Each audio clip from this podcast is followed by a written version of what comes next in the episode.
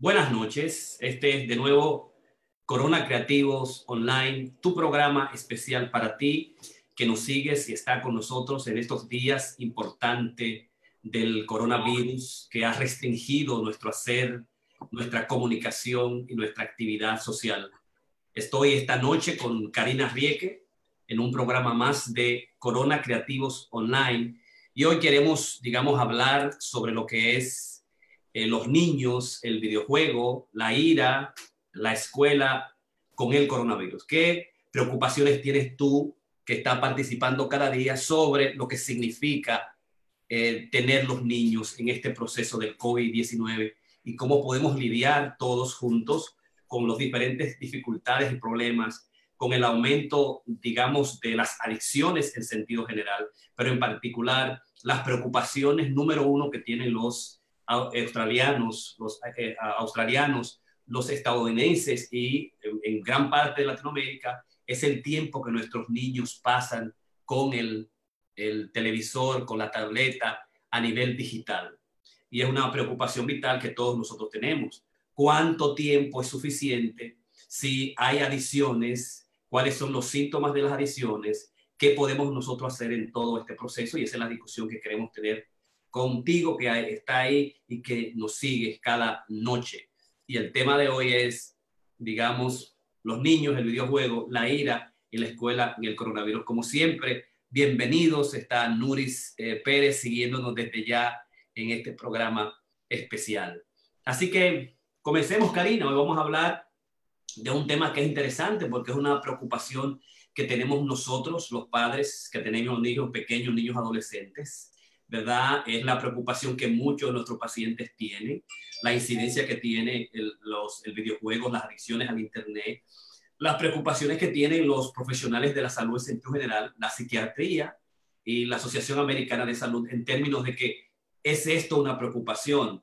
Eh, ¿Cómo podemos nosotros limitar el uso de la pantalla a diferentes niveles eh, y cómo podemos, digamos, eh, mantener lo que una, especie de balance general en términos de que esto, el Internet, se ha, se ha venido para quedarse con nuestros niños. Los videojuegos están ahí, los videojuegos en Internet van a continuar continuamente. Y además también eh, podemos, digamos, tener resultados positivos. La relación con el niño y los juegos y el videojuego y la tecnología es importante eh, para su futuro desarrollo y para las, futuras posibilidades que van a existir en la, sociedad.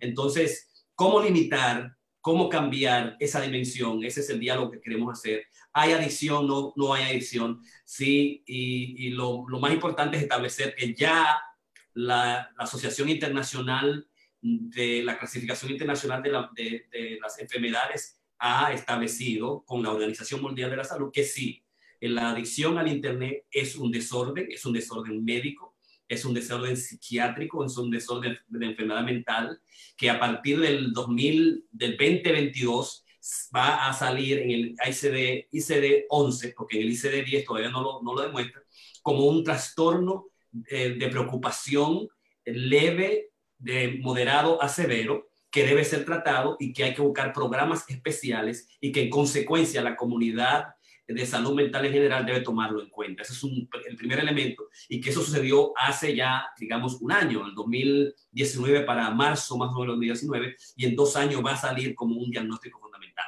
Es una preocupación, existe y es una preocupación tan importante que es una industria de 36 billones de dólares, es una industria poderosa y va a ser una industria más poderosa que el cigarro, una industria más poderosa que las propias adicciones porque el Internet quedó, está y aumentó en esta pandemia. O sea, han, han aumentado lo que son los juegos de, en el Internet, se han comprado más consolas en el Internet y obviamente el tiempo de pantalla también ha crecido con el, digamos, el aislamiento.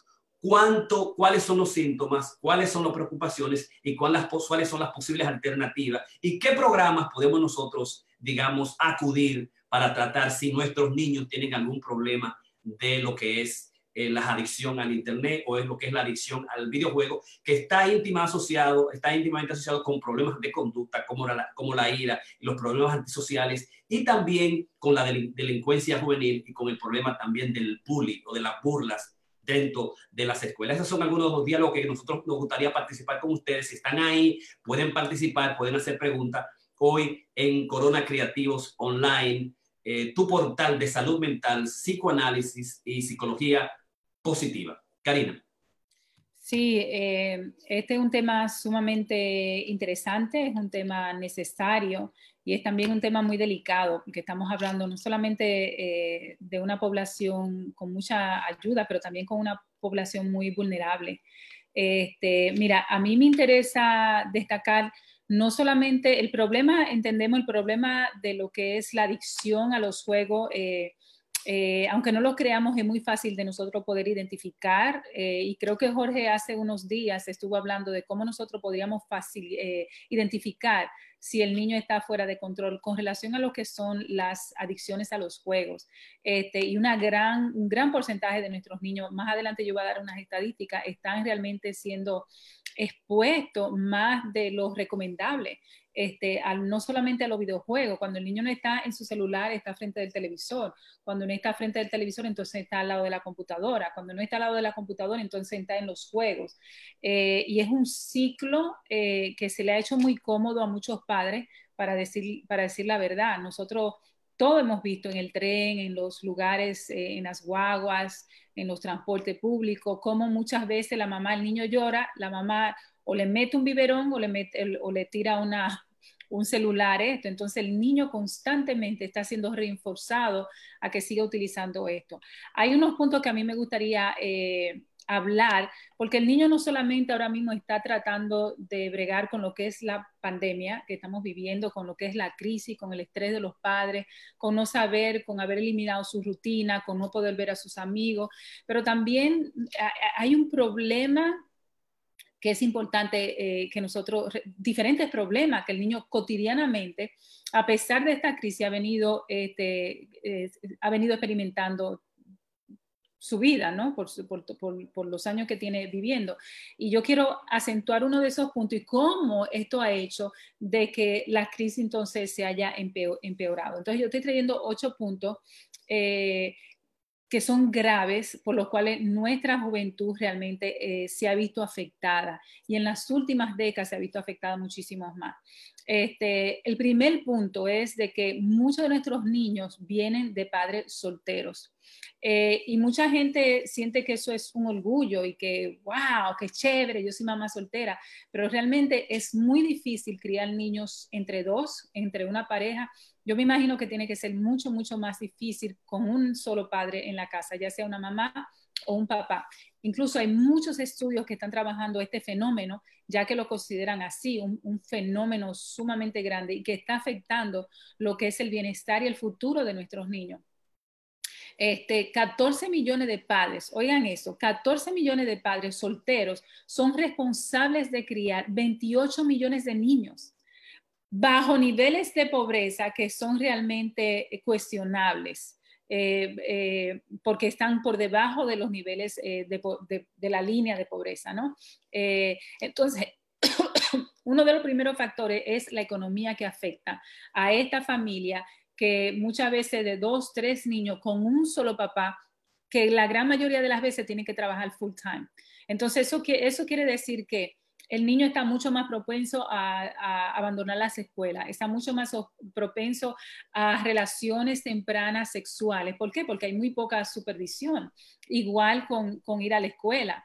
Este, y tiene mucho más chance de iniciar entre las drogas. Estas son las estadísticas. Este, no soy yo que quiero fortalecer el matrimonio este, y fortalecer lo que es la unión de pareja, pero realmente los niños que, están siendo eh, criados por un solo padre, ya sea una mamá o un papá, están realmente en desventajas eh, sociales en su vida mucho más adelante porque son los que no van a las universidades, no terminan la high school, tienen más propenso a experimentar sexualmente y en drogas, como también a no asistir a la escuela. Entonces, estos son, estos son una de las cosas que, que los niños nuestros, que nuestra juventud eh, se está viendo afectada este, y que en, las últimas décadas realmente se ha, empeorado. El otro factor que está afectando a los niños, y oigan esto, estamos hablando de niños de 8 a 12 años con problemas de drogas, no solamente con problemas, pero con experimentación. Y la experimentación lo único que hace es la rutina de usar las drogas y más, adelante lo que es la adicción a las drogas. Un, 20, un 21% de estudiantes de high school 21% de estudiantes de, de, las escuelas eh, intermedias este, ya han experimentado con algún tipo de droga. Un 21%. Del bachillerato, del high school, del bachillerato. ¿no? De bachillerato. Entonces, eh, y estamos hablando, entonces por eso puse de, secundaria, porque es de 8 a 12 años, donde 21% de los estudiantes ya han experimentado algún tipo de droga, ya sea marihuana, ya sea cigarrillos, ya sea algún tipo de alcohol.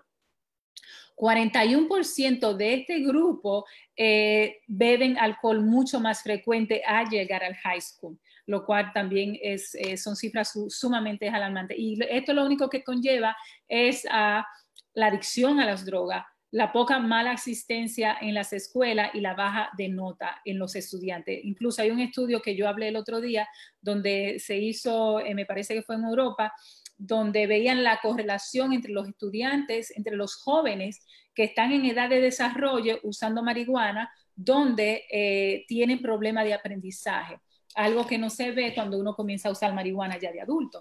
Entonces, es, es, es, es serio el problema de las drogas y los, y los niños. El otro problema bien grande que están enfrentando nuestros niños, el problema de la violencia en las escuelas.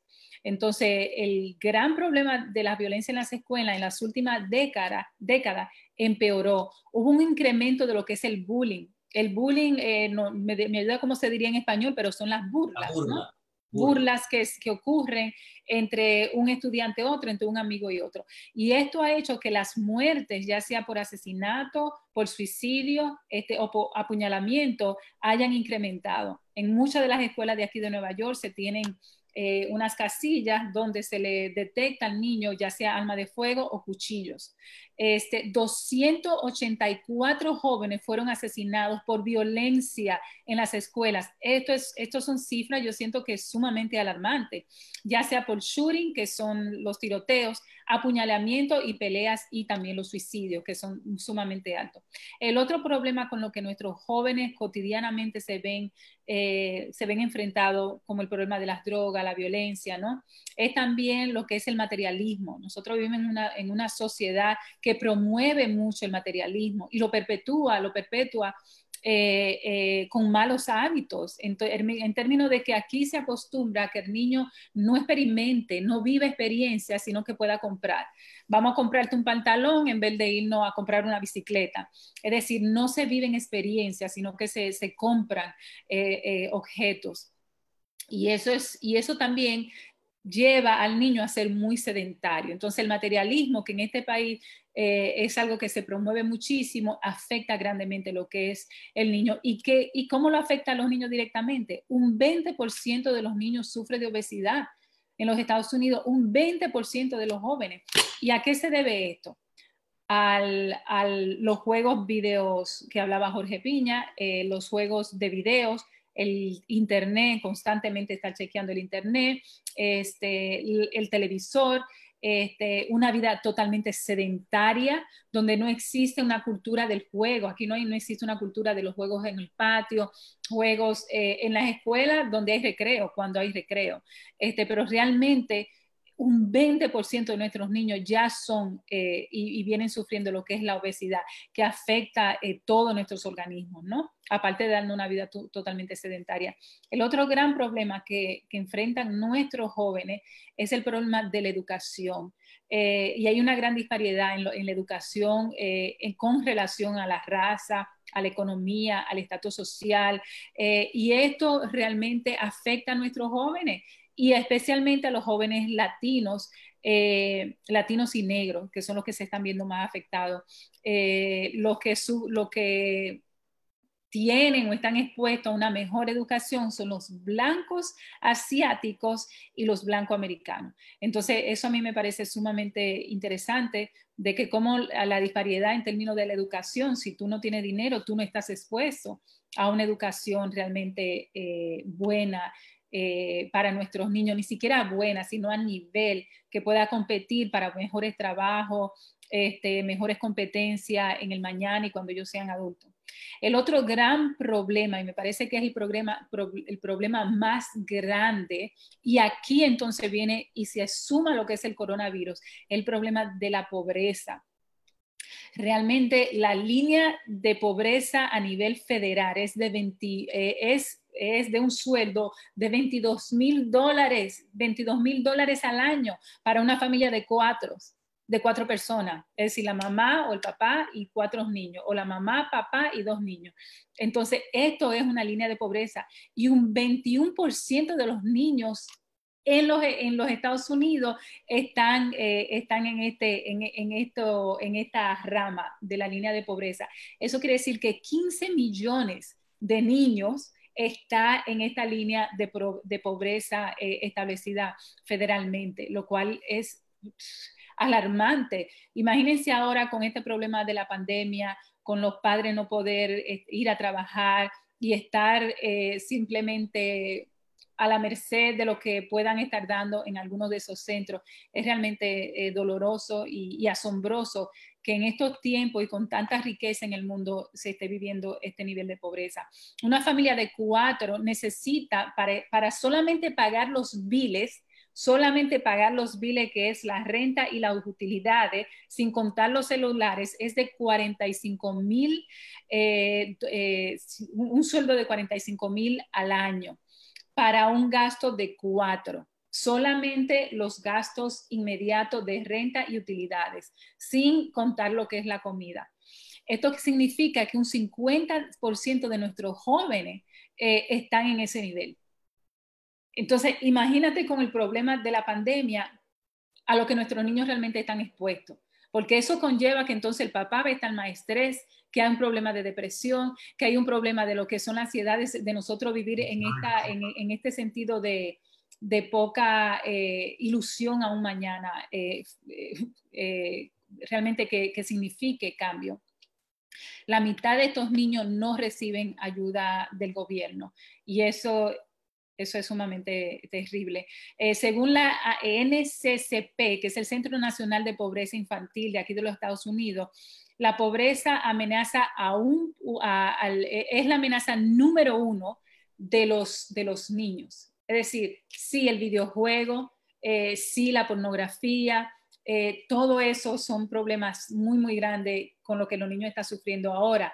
El, número uno realmente de todos estos males es realmente la pobreza que está afectando a nuestros jóvenes. Y hoy esta estadística eh, que le voy a traer. New York City está en los niveles más altos de su historia eh, en cuestión de desamparados.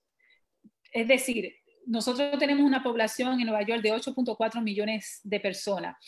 Eso quiere decir que una de cada 125 personas están eh, sin, sin lugar donde vivir.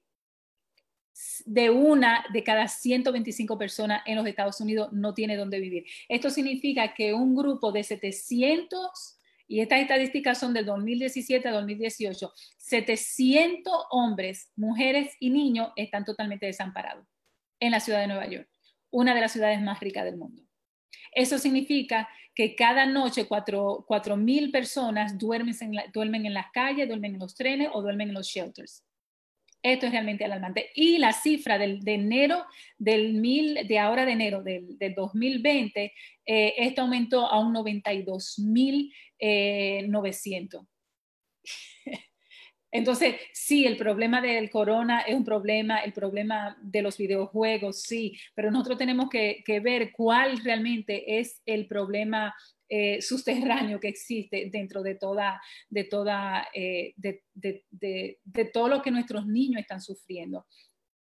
Las escuelas públicas reportaron desde el, desde el 2017 a 2018 un grupo de 157 mil niños homeless en la ciudad de Nueva York, que no tienen un lugar donde vivir. Eso realmente es alarmante. ¿Dónde están esos jóvenes ahora? ¿Dónde están toda esa familia ahora? Entonces, hay problemas grandes que se le ha sumado a este coronavirus y realmente a mí, a mí como mamá realmente me parte el alma. Eso quiere decir que hay un grupo de 500, eh, eh, casi 6 mil personas, niños, no están viviendo en shelters en esos momentos, según las estadísticas.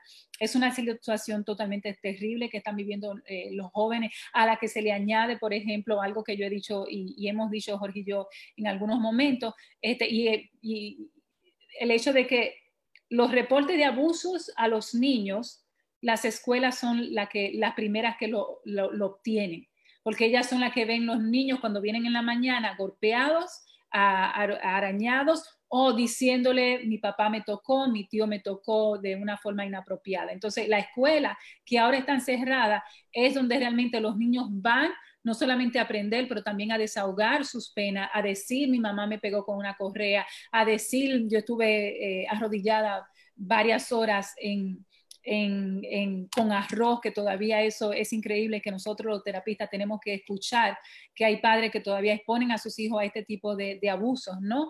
Por mucha ignorancia, por el hecho de que a ellos se lo hicieron y ellos eh, resultaron ser buenos, buenos seres humanos, entonces, ¿por qué no hacerlo a los niños? Entonces, pero es alarmante, aquí se consideran muchos de esos abusos, abusos, ¿no? Muchas de esas crianzas y, ritos de lo que son nuestra cultura se consideran aquí abusos eh, realmente eh, muy grande y terrible. Entonces, los niños nuestros en la casa ahora mismo no solamente tienen el problema del, del del exposure, de estar constantemente con los videojuegos, sino también a la pornografía al bullying cibernético que es tan grande, a la pornografía donde tú no sabes quién le está mandando quién, porque nosotros estamos realmente tan preocupados los padres en, una, en un estado de sobrevivencia, de, de, asegurarnos de no contagiarnos, de asegurarnos que tenemos los biles pagos, de asegurarnos que tenemos comida y también estarle chequeando quién está, qué, qué salvaje por ahí, vecino nuestro, quizá le está tirando el ojo al niño o la niña que está en la casa de nosotros. Entonces, la situación es muy terrible con relación a esto.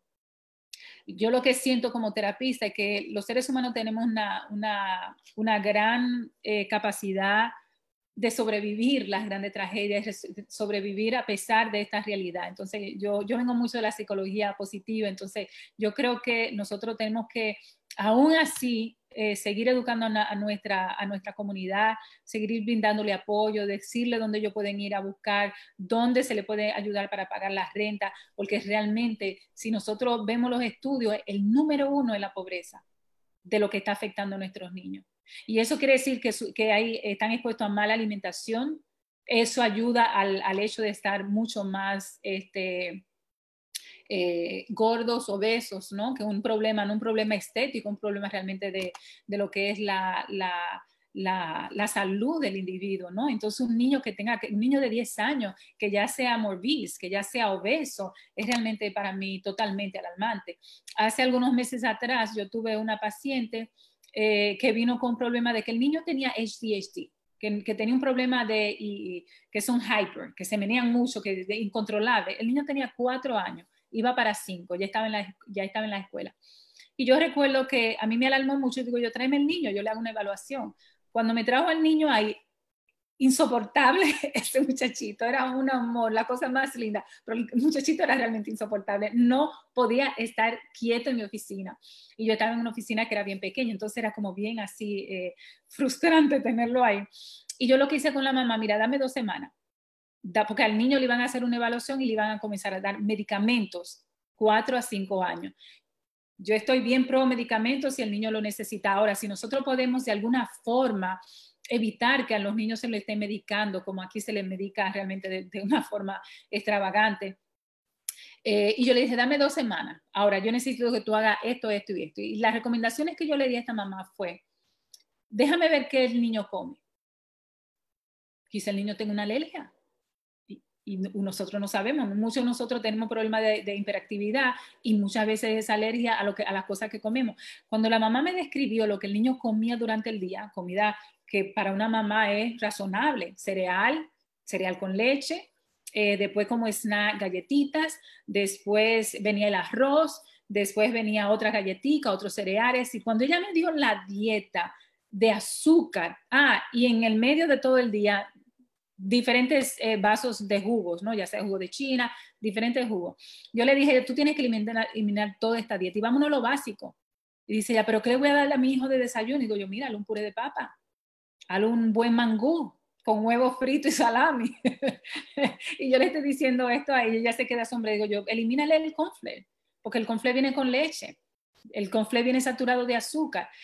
La, la mamá vino tan impresionada después de dos semanas que fue la cosa más bella que yo he podido ver. Incluso yo hice la sección con el niño, el niño estuvo sentado eh, totalmente en la sección, hicimos juego, hicimos un pozo, pintamos, hicimos de todo, él me habló porque hablaba muchísimo y fue una experiencia realmente increíble. Entonces yo lo que veo que muchos de nuestros padres hacen lo mejor que ellos pueden hacer dentro de las posibilidades y dentro del conocimiento que ellos tienen y dentro de lo que nosotros, con lo que nosotros nos hemos creado, criado.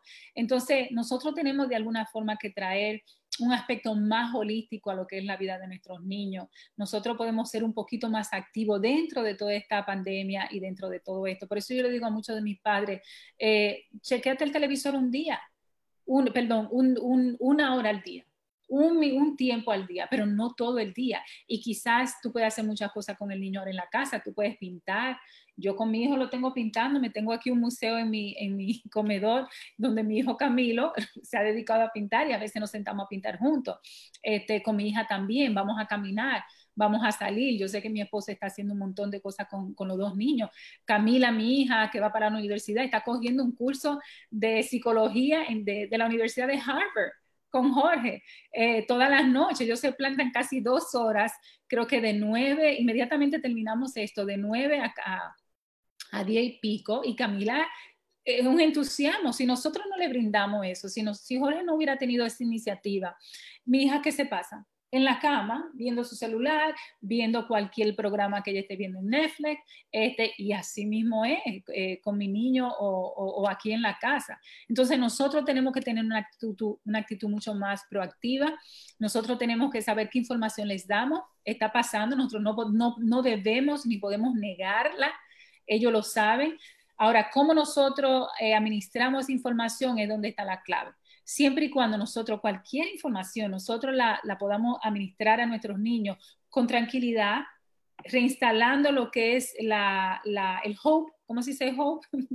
la esperanza instalando lo que es la esperanza en nuestros niños de que un mañana, de que esto va a pasar, este, y de alguna forma nosotros convertirlo en, en, en el amigo, o en la amiga de nuestros niños, ¿no? Porque ellos no tienen ese shelter, ellos no tienen, ya ellos no tienen ese, ese, ese outage, ¿no? Que con los amigos, ya eso no existe en estos momentos. Y realmente enseñarle y entender que lo que nosotros hemos vivido hasta ahora puede que cambie y nosotros tenemos que estar abiertos a ese cambio. Y como yo dije en uno de mis videos, de, creo que fue ayer cuando corrí, ríndete, no pelees más, ríndete a la posibilidad de que nosotros no tenemos control y de que hay momentos que tú no tienes control, entonces tú tienes que rendirte y tienes que decir, ¿sabes qué?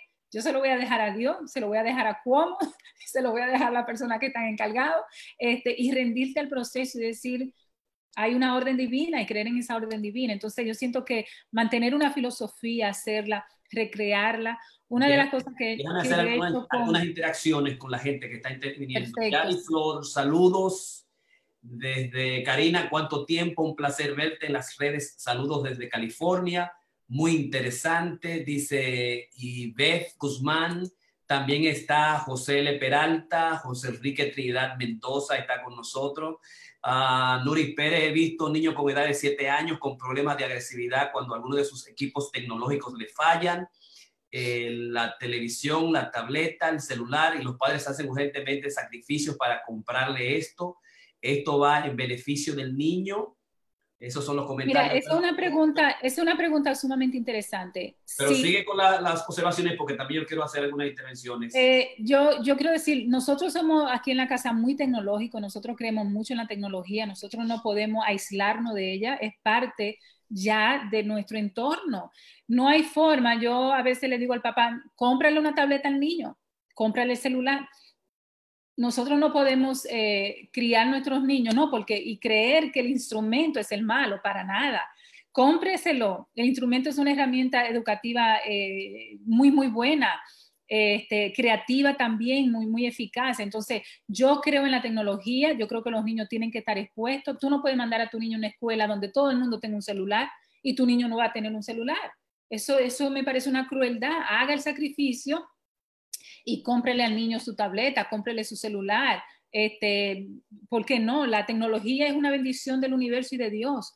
Ahora, cómo se utiliza es el problema si no hay una, supervisión, ahí entonces el problema. Entonces nosotros tenemos de alguna forma que buscar el balance y el balance lo tenemos que traer nosotros, no lo puede traer el niño, porque el niño es un niño, el niño es, nosotros somos los que formamos shape, nosotros lo que, lo, que, lo que vamos realmente a modificar la vida y a enriquecerla con lo que nosotros somos. Algo que yo iba a decir, tu niño tiene que ser parte de tu vida y de tu historia. Tu niño no puede vivir una vida aislada de ella porque entonces no va a tener cultura. Entonces tú tienes, eh, mucha gente cuando teníamos nuestros niños chiquitos, mucha gente decía, ay, pero tú andas para todos lados con tu niño y con tu niña. Digo yo, bueno, ellos son parte de mi vida, yo lo que hago son cosas positivas y mi esposo también, entonces ellos tienen que ser parte de esto. Algo le tiene que quedar. Entonces nosotros tenemos que poner, hacer una vida cultural, una vida social eh, valiosa y, rica, y nuestros niños tienen que ser parte de esa vida eh, rica y social. Los niños tienen que saber que pueden traer niños a la casa, pero ellos tienen que verte, que tú traes tus invitados, que tú traes tus amigos, que tú pasas un momento eh, sano y alegre entre ellos, cuando se, abra la, cuando se abran otra vez la, la, sociabilidad en términos físicos así. Pero nosotros somos los primeros, el niño no aprende de lo, lo que tú dices el niño aprende de tus acciones. Tú no le puedes decir a un niño que no fume cuando tú vas y fuma. Tú no le puedes decir a un niño no tome cuando tú eres un alcohólico. Tú no le puedes decir a una niña, mira, cuidado con el rabito ese cuando tú estás en lo que tú no tienes que estar. Entonces el niño no aprende realmente de lo que tú dices, el niño aprende de lo que ve que tú haces. Entonces nuestras acciones es la mejor enseñanza a nuestros niños. Eh, y yo siento que con eso el niño.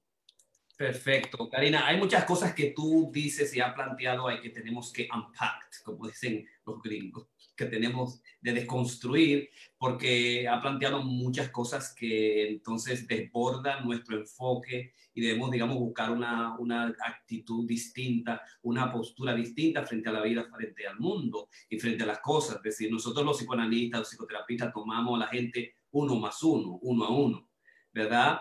El doctor Peterson dice, arregla, eh, mira a ver si tú arreglas tu casa antes de comenzar a arreglar el mundo entero, que es una postura de alguna manera un poco individualista, si tú quieres, pero también te dice a ti, comienza a, enfrentar las cosas de tus niños, de tu casa, de tu esposo, de tu familia, antes de tú ir a revolucionar el mundo, antes de cambiar el mundo.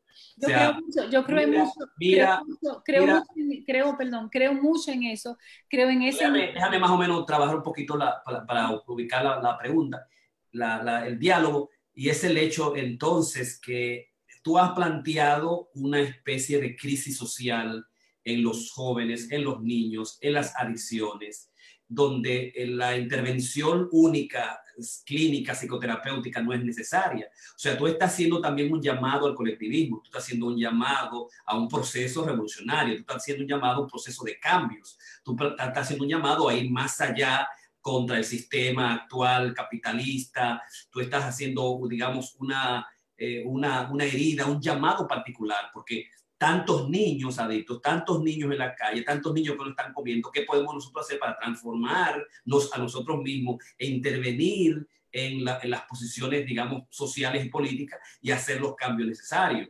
Porque en nuestra posición actual a veces puede ser muy cómoda, porque la, la, posición analítica, psicoanalítica, salud mental toma uno por uno, a menos que sean, digamos, esto sí está tomando mucha gente, llegando orientación, llegando información pertinente y científica a la gente, pero, pero esas estadísticas, esos números también tienen que llamar a uno, yo sé que tú que estás ahí, que has escuchado a Karina y que lo estás escuchando, a la, a la reflexión, entonces nosotros tenemos que ser gentes de agentes de cambio. Entonces nosotros tenemos que hacer lo personal que nos une a nosotros, que afecta a nuestra familia, a nuestros niños, lo personal que te afecta a ti, entonces lo personal es político. Y hay que asumir una postura política de transformación trascendente en estos momentos actuales y, apoyar, por ejemplo, la, posición democrática actual de nuestro, de nuestro gobernante, por ejemplo, Cuomo, que es que es un hombre extraordinario, que se ha fajado con nosotros ahí, apoyar los principios todavía, digamos, de transformación de nuestras comunidades, de la gente que está haciendo trabajo, de los, de los primeros respondedores, de los doctores, de las enfermeras, de la gente que está tirado a la creatividad, como muchos de nosotros, muchos de nuestros profesionales, tú, Karina, Ramón, que, está, que estamos tomando, haciendo el tiempo para hacer esto. O sea, hace falta hacerlo porque es necesario, no, no solamente por el COVID, sino porque el COVID lo que ha hecho de alguna manera desangrar todas las problemáticas eh, y las vicisitudes que tienen nuestros niños y que tienen las, nuestras poblaciones. Como por ejemplo el hecho de que el problema del, del Departamento de Educación era, si cerramos las escuelas, ¿qué va a pasar con los muchachos que están homeless? que, son, que están desamparados, que no tienen comida. ¿Tú entiendes? Estos muchachos los tenemos ahí, le estamos dando educación. Hay un grupo que se vaya a comer, que vaya con su papá y con su familia, y aunque se vaya con su papá de madre soltera, pero va a comer. ¿Qué vamos a pasar con muchachos que sabemos que vienen de 9 a 5 con el after school a 6 a estar ahí por lo que tienen es para la comida? Eso fue un problema, digamos, crítico de lo que significa en la actualidad Nueva York y lo que significa nuestras circunstancias particulares que va a cambiar. O sea, esta situación en Nueva York la va a hacer explotar internamente para hacer los cambios necesarios en términos sobre todo de house y de casa. O sea,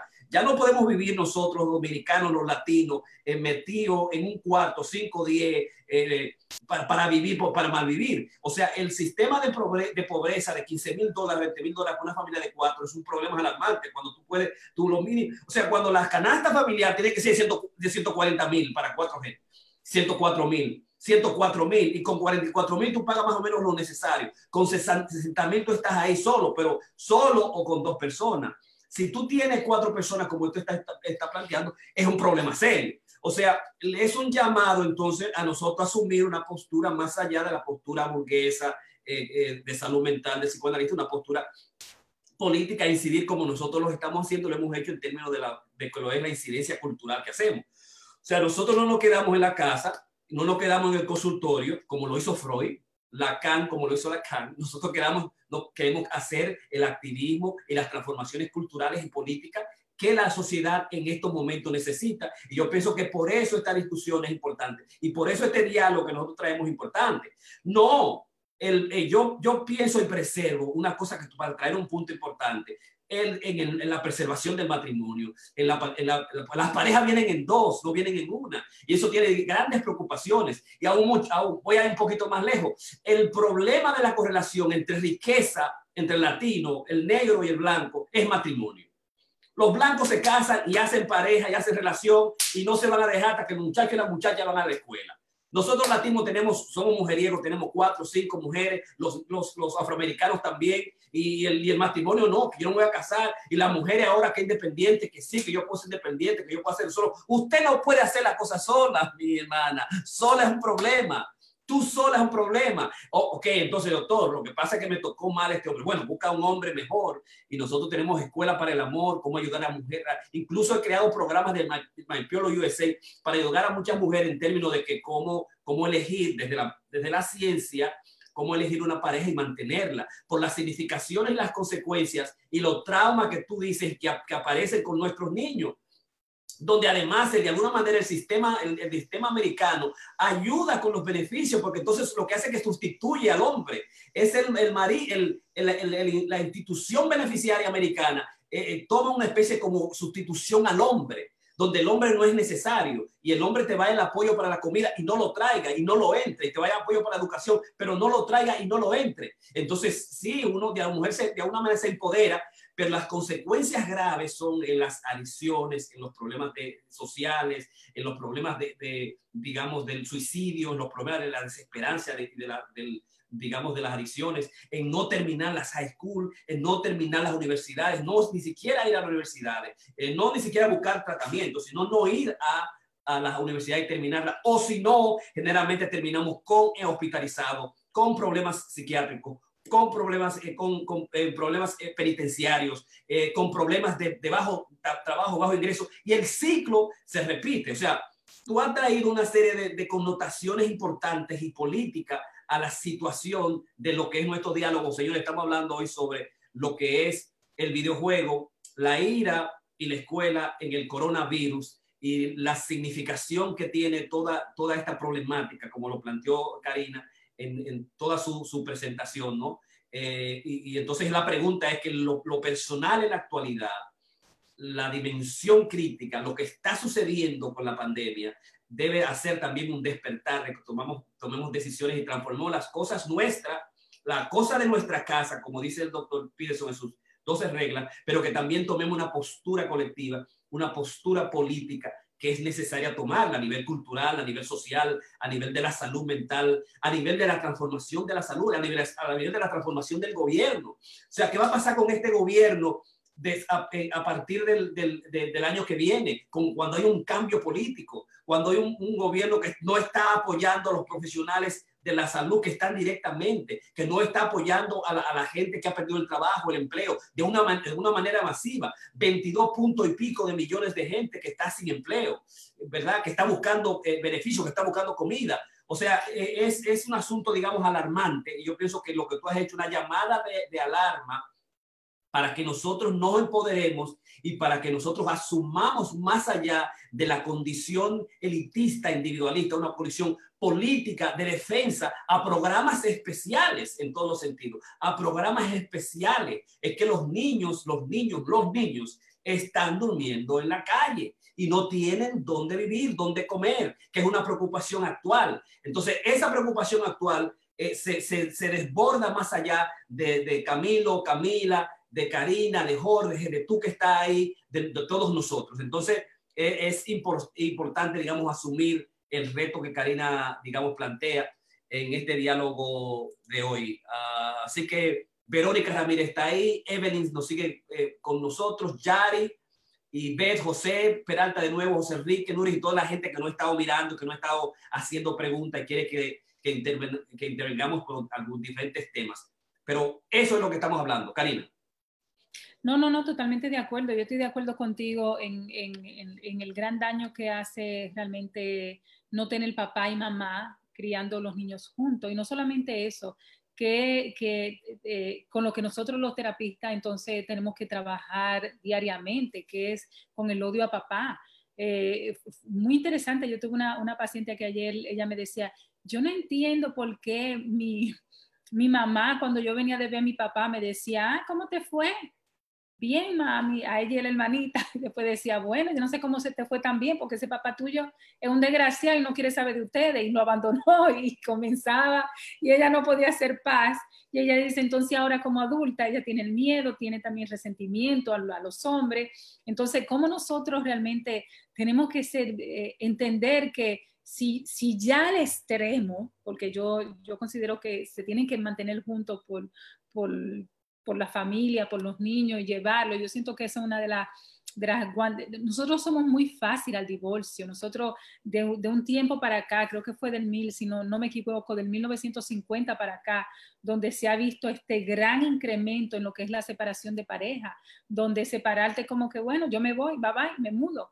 Este, donde muchas de las parejas ni siquiera hacen el compromiso de casarse, de unirse, de llenar un papel. Y eso simbólicamente tiene, tiene, tiene un simbolismo psicológico dentro del hombre y la mujer.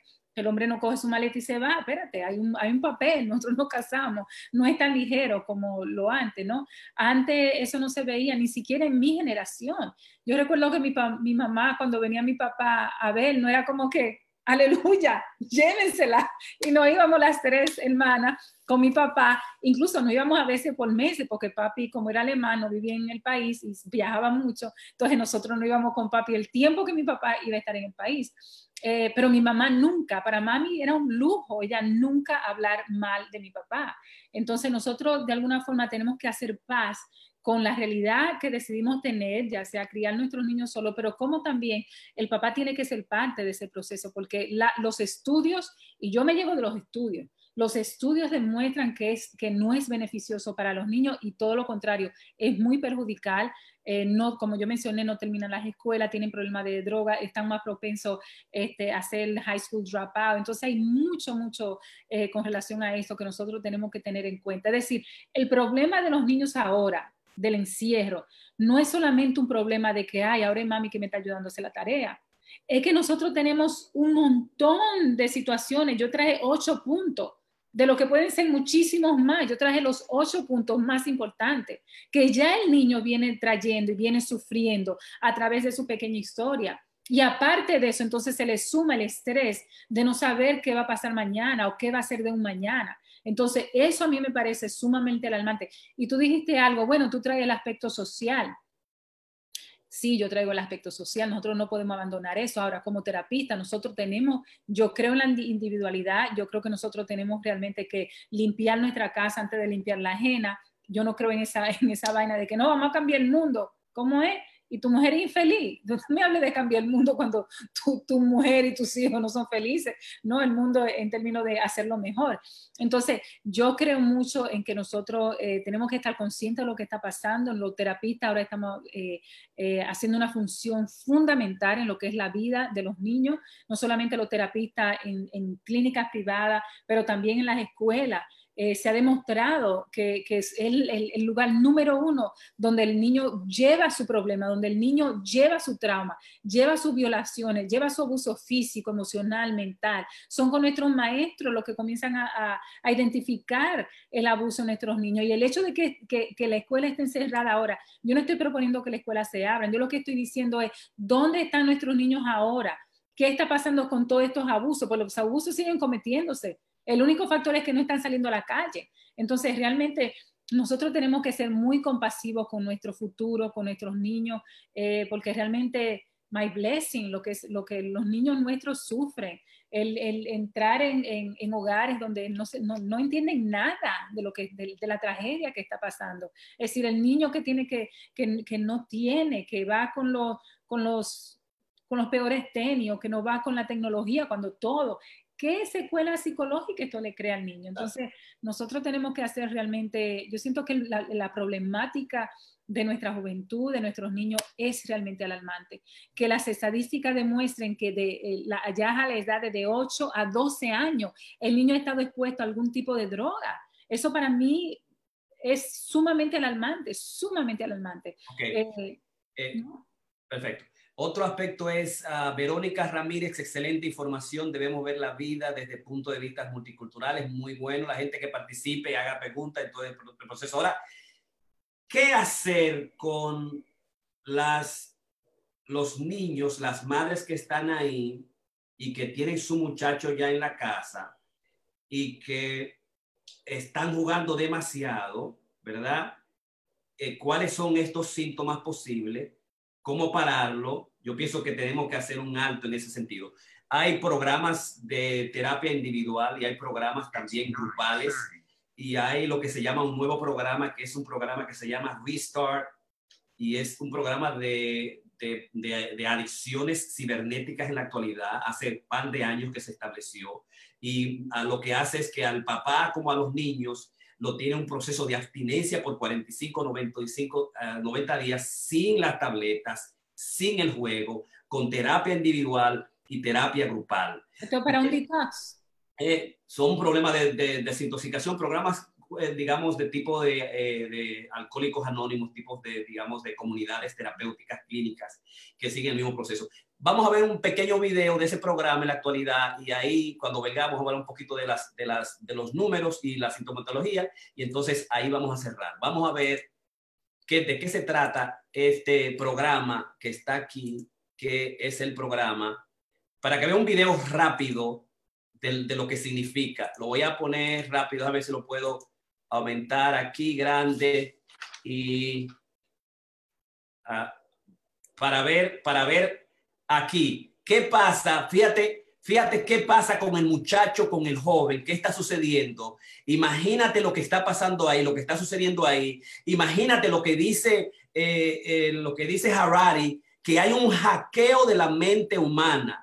O sea, que la tecnología está hackeando el cerebro del muchacho, que la tecnología del mercadeo está hackeando nuestro cerebro, cerebros nuestros sin querer y nos lleva a comer y nos lleva a la adicción y nos lleva a jugar y nos lleva a comprar y por eso tan globalmente existe todas estas problemáticas que nosotros sabemos de dónde viene. Por, por eso es que de alguna manera tenemos una personalidad compulsiva continua yo que me cuido, yo que como bien, yo que como comida integral o whole food y de alguna manera mi vida se está yendo. Yo no, ¿qué yo puedo hacer con mi muchacho que está ahí, que lo veo, que eh, tiene buenas notas y que ahora no está terminando la escuela y que está despreocupado? Todas esas problemáticas. ¿Qué pasa? ¿Qué, ¿Qué hackeo de la mente existe que hace que los juegos y las industrias conozcan más a los muchachos que nos conozcan a nosotros? Veamos esto rápidamente. Discovery, perspectiva, aventura, familia, juego, pasión, deporte, amistades, ambición, el arte, eh, one de buscar la confidencia, la conexión con el ser humano, jugar de nuevo, estudiar, pensar, relacionarte, el deporte, son las cosas que, el juego nos, eh, nos, pierde, nos hace perder, ¿no? Y este programa comienza con ese video, como, como el muchacho queda juqueado y entonces muchas de esas cosas se pierden. Porque, por ejemplo, los síntomas del, de los, los síntomas de, la, de estos videojuegos o preocupación por jugar, síntomas de abstinencia cuando el juego se quita, o tristeza, ansiedad, irritabilidad, tolerancia, más juego, más ganas de jugar, incapacidad para reducir el, para reducir el juego, aún cuando se quiera eh, renunciar al juego, continuar a pesar de los problemas con la familia, con la escuela, con papá y con mamá, engañar a los miembros en tema de la cantidad de juego que se tiene. El, uso de juego aliviana los elementos negativos, la culpa, y aumenta también el proceso de agresivo y los riesgos que tienes para las, los trastornos en el cuerpo, en, el, en, el, comportamiento. Se ha establecido que la mayoría de, de los muchachos que son adictos a los juegos, lo que tienen es, son jóvenes con problemas de, confianza, que han sido bully, que, son, eh, que tienen problemas de obesidad o que son muy flacos, ¿verdad? Y que se encuentran como que son, que comienzan a tener un comportamiento medio extraño por, por todo esto lo que significa el, juego. las estadísticas son las siguientes. Más del 86% de los adultos, de los adultos jóvenes entre 18 y 24 años juegan videojuegos más del 65% de todos los adultos habían jugado juegos en línea recientemente. Los investigadores descubren que entre el 0.3 y 1.10% de la población general podría calificar para un diagnóstico potencial de trastorno de juego del Internet. 3% de la población tiene un problema leve y un 10% tiene un problema que requiere la ayuda importante. Si necesitas ayuda, tienes que buscar un profesional. Si se te fue de la mano y, de, alguna manera entonces ya no puedes eh, ni hablar con el muchacho, eh, no está estudiando, dejé la escuela, está retrotraído en su cuarto, quiere continuamente jugar, te pelea, eh, dice que se va a suicidar o se, se, va, se va a quitar la vida si tú le quitas el juego, ya son aspectos preocupantes que tú tienes que llevar a un profesional de la salud mental para que te ayude con esta, con esa situación con los niños. Y este tema lo que hizo fue que destapar un proceso una caja de Pandora, como dice Karina, sobre lo que está sucediendo con los niños y la posición nuestra, la posición tuya que tiene que, eh, reaccionar frente a lo que está sucediendo con los muchachos aquí en Nueva York, en, las escuelas, en lo que está sucediendo en nuestra casa. Vamos a comenzar con nuestra casa, a ti que está ahí, hacer los cambios necesarios, saber la sintomatología, qué está sucediendo, que hay alguien que propuso lo que es el, para terminar, la dieta con el juego, ¿verdad? Vamos a restringir tu juego, vamos a jugar dos horas, tres horas o una hora, vamos a restringirla durante dos o tres veces a la, a la semana, vamos solamente los fines de semana, ¿verdad? Ponle dieta del juego al muchacho. Y hay uno que dice lo que hay que hacer es, es lo que hay que hacer un juego delicioso. Y él propone lo que es el, está el whole food. Él dice, vamos a hacer un whole play, ¿verdad? Un play que sea, que utilice problemas de resolver, que el niño pueda tener problemas de resolver la inteligencia, la colaboración, el deporte, el arte, la cultura, ¿verdad? Que no solamente sea la comida rápida del juego, sino que también sea como arroz con habichuela, con vegetal y con carne. Es una especie de que whole play, whole food, whole play. Eh, comida integral, eh, juego integral a dieta con el juego con tu muchacho. aplica eso para ver cómo podemos nosotros traer esa dimensión de los, los alimentación, del whole food al whole play. Karina, para terminar, ¿te puedes pedir? yo siento que ser, ser proactivo, este, de alguna forma canalizar nuestras angustias, canalizar eh, nuestro coraje. Yo siento que en, confróntalo, eh, siente el coraje, eh, vívelo eh, y trata de canalizarlo de una forma positiva con la familia. Este, me parece eso importante. Nosotros, es muy difícil que nosotros compitamos con los juegos de los niños. Siéntese a verlo para que usted se dé cuenta de lo que yo estoy hablando. Yo no lo tolero. Este, me parecen sumamente violentos. Entonces, lo que pasa con el niño es que el niño está acostumbrado a ese estímulo, no solamente visual, sino emotivo. Este, nosotros que somos eh, certificados en ginoterapia, Jorge y yo, sabemos muy bien el poder que tiene la pantalla. Nosotros tenemos el poder de ver una película y salir de ahí triste, de llorar, este, no hacer reír, es decir, es una forma de, eh, de, de, hipnosis que, que, ocurre en algo tan leve como es una película. Imagínate en uno de esos juegos que son tan estimulantes, donde cuando tú sales de ello, la realidad que tú tienes es insignificante realmente.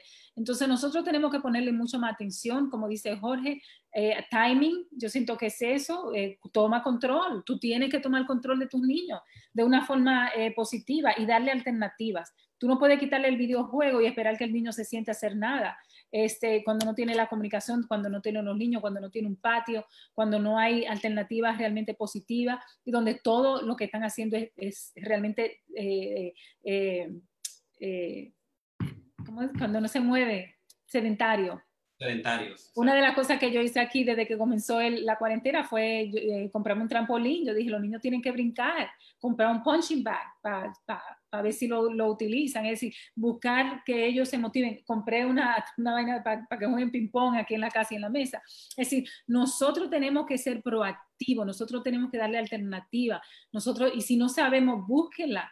Este, haga, búsquese un pozo, pasé jueguito de mesa, yo duré un día y lo dejamos con un dolor de cabeza que no pude, pero traté, pero no, que no lo soporté. Pero buscar las alternativas a nuestros jóvenes, este, mirar el lado positivo. El lado positivo es que, bueno, mi hija se va de, para la universidad en septiembre, este momento es mío y yo me lo estoy gozando. Con mi niña yo este, tengo, gracias a una muy linda relación y yo realmente estoy disfrutando del proceso con ella. Estoy muy comunicativa, entonces para mí, bueno, yo me lo voy a gozar y esto me lo dio Dios para yo gozarme estos meses con ella antes de que se me vaya a la universidad. Buscar una, ser proactivo, canalizar lo que estamos sintiendo, no tirarlo ni proyectarlo a los niños que son los más vulnerables eh, y saber que esto es un tiempo de cambio y que va a significar cambio en nuestras vidas. Y yo siento que esos cambios no, necesariamente tienen que ser negativos.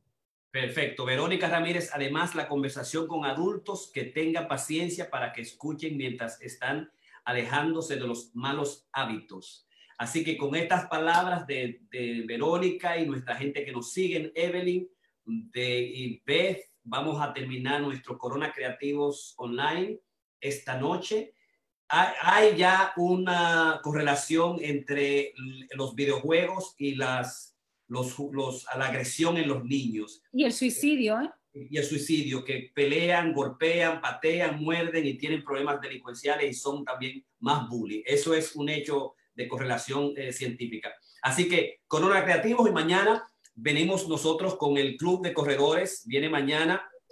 Vamos a tener a los corredores creativos en la, época, en la época del coronavirus con Karina y Ramón y todos los, los corredores nuestros. En la semana pasada metimos 14 gente. Yo quiero a ver si, si duplicamos eso. Y el viernes vamos entonces a florecer en medio de la pandemia del coronavirus con psicología positiva. Karina Rieke, doctor Piña en Corona Creativos Online. Buenas noches.